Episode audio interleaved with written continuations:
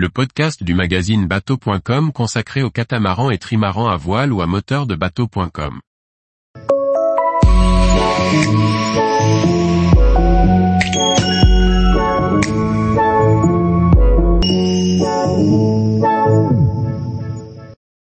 Voilier Arthur, franchir le cercle polaire sous le soleil de minuit.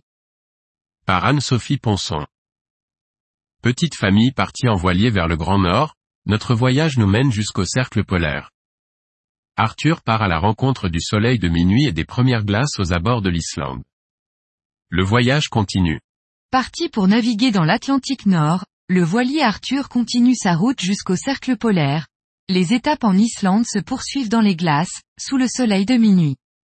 Après quelques belles journées passées dans les îles Féroé, le vent tourne en notre faveur pour nous mener jusqu'en Islande. Nous arrivons deux jours plus tard sur la côte Est, avec le soleil dans notre sillage. Il fait tellement beau et doux que nous avons du mal à y croire. Nous sommes en Islande, enfin. Les paysages de montagnes enneigées surplombant des lochs au rivage verdoyant nous le prouvent. L'accueil chaleureux des Islandais aussi. Nos premières navigations sur la côte est de cette grande île ont un goût de croisière estivale. Accompagné d'un autre voilier français avec une famille à bord, nous passons de petits ports de pêche en petits ports de pêche avec ravissement. Le vent reste très modéré, avec cependant des effets dus au relief près des côtes. Amarrés au quai, nous visitons les petits villages colorés où la pêche reste souvent l'activité principale. De ce côté-ci de l'Islande, le tourisme est raisonnable. Il permet cependant le développement de certaines infrastructures utiles, comme des aires de camping, des points d'information pour les touristes et des cafés. Chaque village, ou presque, semble aussi disposer d'une épicerie, d'une station essence, d'une piscine et d'une aire de jeu pour les enfants très équipés. Arrivés sur la côte nord de l'Islande, nous décidons de fêter le solstice en naviguant jusqu'à l'île de Grimsey, le seul point de l'Islande où passe le cercle polaire. Nous partons en fin d'après-midi pour une nuit de navigation. Peu après notre départ, nous franchissons la mythique ligne du cercle polaire. Hélas, un brouillard épais se lève et nous accompagne pendant la majeure partie du trajet. Nous ne profiterons pas du soleil de minuit cette fois-ci.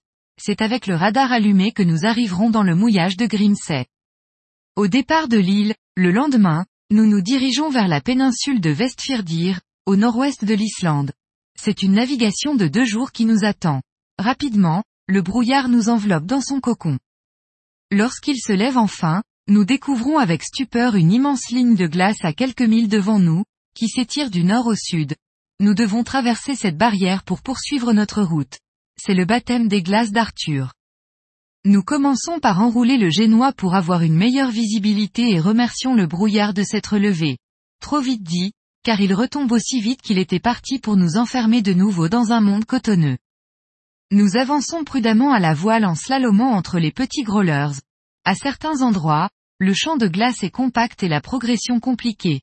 Mais au bout de quelques milles, l'étau se dessert, le soleil réapparaît et nous pouvons de nouveau établir le génois. Des growlers épars nous accompagneront toute la journée mais sans plus gêner notre progression outre mesure. Tous les jours, retrouvez l'actualité nautique sur le site bateau.com.